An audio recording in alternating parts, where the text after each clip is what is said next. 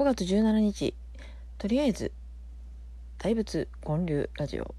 21回目の配信ですが本日は2回目です。今ねちょっとね時間があったんでねあのキングコング西野さんのね YouTube のライブをね見てたんですよ。めったにねそんなん見れないですからね。ちょっと良かったなと思って。ほんならあの天才万博のね話とかしててねめっちゃおもろいでいう話で。で、なんか、仮装しようかなって西野さん言ってて、プペルのね、格好するわ、言ってね。で、なんか服取ってきて、着てはってんけど、まあ、イケメンですよね。んで、みんなコメントとかしててね、仮装してもいいんですかって。えー、した方が面白いやん、とか言ってて。ああ、去年、芋の格好した夫婦がいたなって、面白かったって言ってはってね。いやー、あの夫婦やん。世界の焼き芋2.0。なんか嬉しいですよね。そういう知ってる人の話とかね、聞けるとね。で、急いで、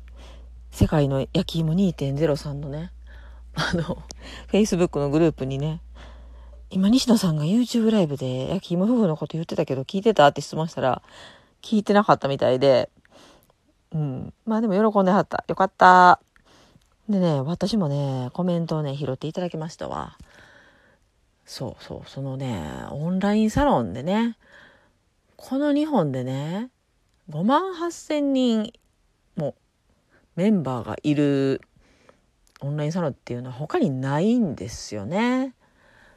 そういう話をね、ずっとしてて、ね、今やったら県人会ができてるとかね。うん、すごいですよね、やっぱり。で、私は、えっ、ー、と、日本一スケールメリットのあるオンラインサロンですね、みたいなことを書いたら、うん、それに反応してくれはって、うん、そうそうそうそう、みたいな感じでね。うん。アーカイブね、残してくれたらいいんですけどね、コメントとかもね、残ってて見れたらいいなと思うんですけど、多分配信1時間ちょいぐらいやってたんちゃうかな。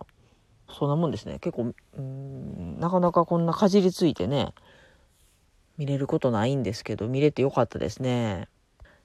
でもまあ私はやっぱり、オンラインサロンでというか、まあやっぱレターポットからね、始まってるんですよ。で、レターポットやってからオンラインサロンに入るまでの間は結構ね、間が空いてるんですよ。えっ、ー、とね、レターポットがさ、2018年の1月で、で、サロン入ったの10月ですからね。そう、2018年の11月16日に、箕輪さんを呼ぶね、お寺フェスっていうのをやることになって、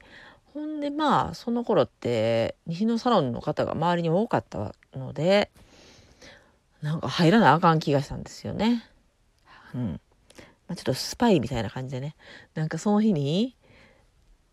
西のサロンでなんかイベントあったら嫌やから、まあそういう情報をちょっと探ろうかなみたいな感じで、そう10月に入ったんですよ。でまあそう西のサロンからうん仕事がいっぱいつながるとかそういうわけではないんですけどそのレターポットでヤンくんね株式会社西野のね社長のヤンくんがねあのアイコンを依頼してくれたっていうことがねやっぱ大きかったんですよね。でヤン君もねずっとそのアイコンを使ってくれてるっていうのが大きいですよね。あの絵描く人なんかねいっぱいおるわけですよ西野さんの周りなんか特にね絵本とかもね描いてるわけですから。やねんけど他の人がね描くことはないですね不思議と。でレターポットのねサービス登録とかねしてる人とか探すんですけどあんまりそういう絵を推してる人があんまいないかもしれないですね。いるけど、選びたくなるかどうかで見たところ、うまいこと PR できてる人はあまりいないなって思いましたね。多分、まあ私の推しが強い。私のマーケティングが成功してるかどうかわかんないですけど、まあ選ぶんやったら、こう私みたいな緩いやつでいい人やったら、私に頼んでくれるような状態になってるのかなと思いましたね。でやっぱり絵でね食っていこうと思うと昔はね絶対無理やと思ってたんですけどこう長年生きてるとこうやったらいけるんちゃうかなっていうふうにまあトライアンドエラーを繰り返してきたんですけどエラーまだあんまないなもうトライしてたらうまいこと徐々にはいってる感じがしますね。なのでまあええお金にしたい人には結構アドバイスもできるんちゃうかなと思いますね。まあよかったらちょっと相談してくれたら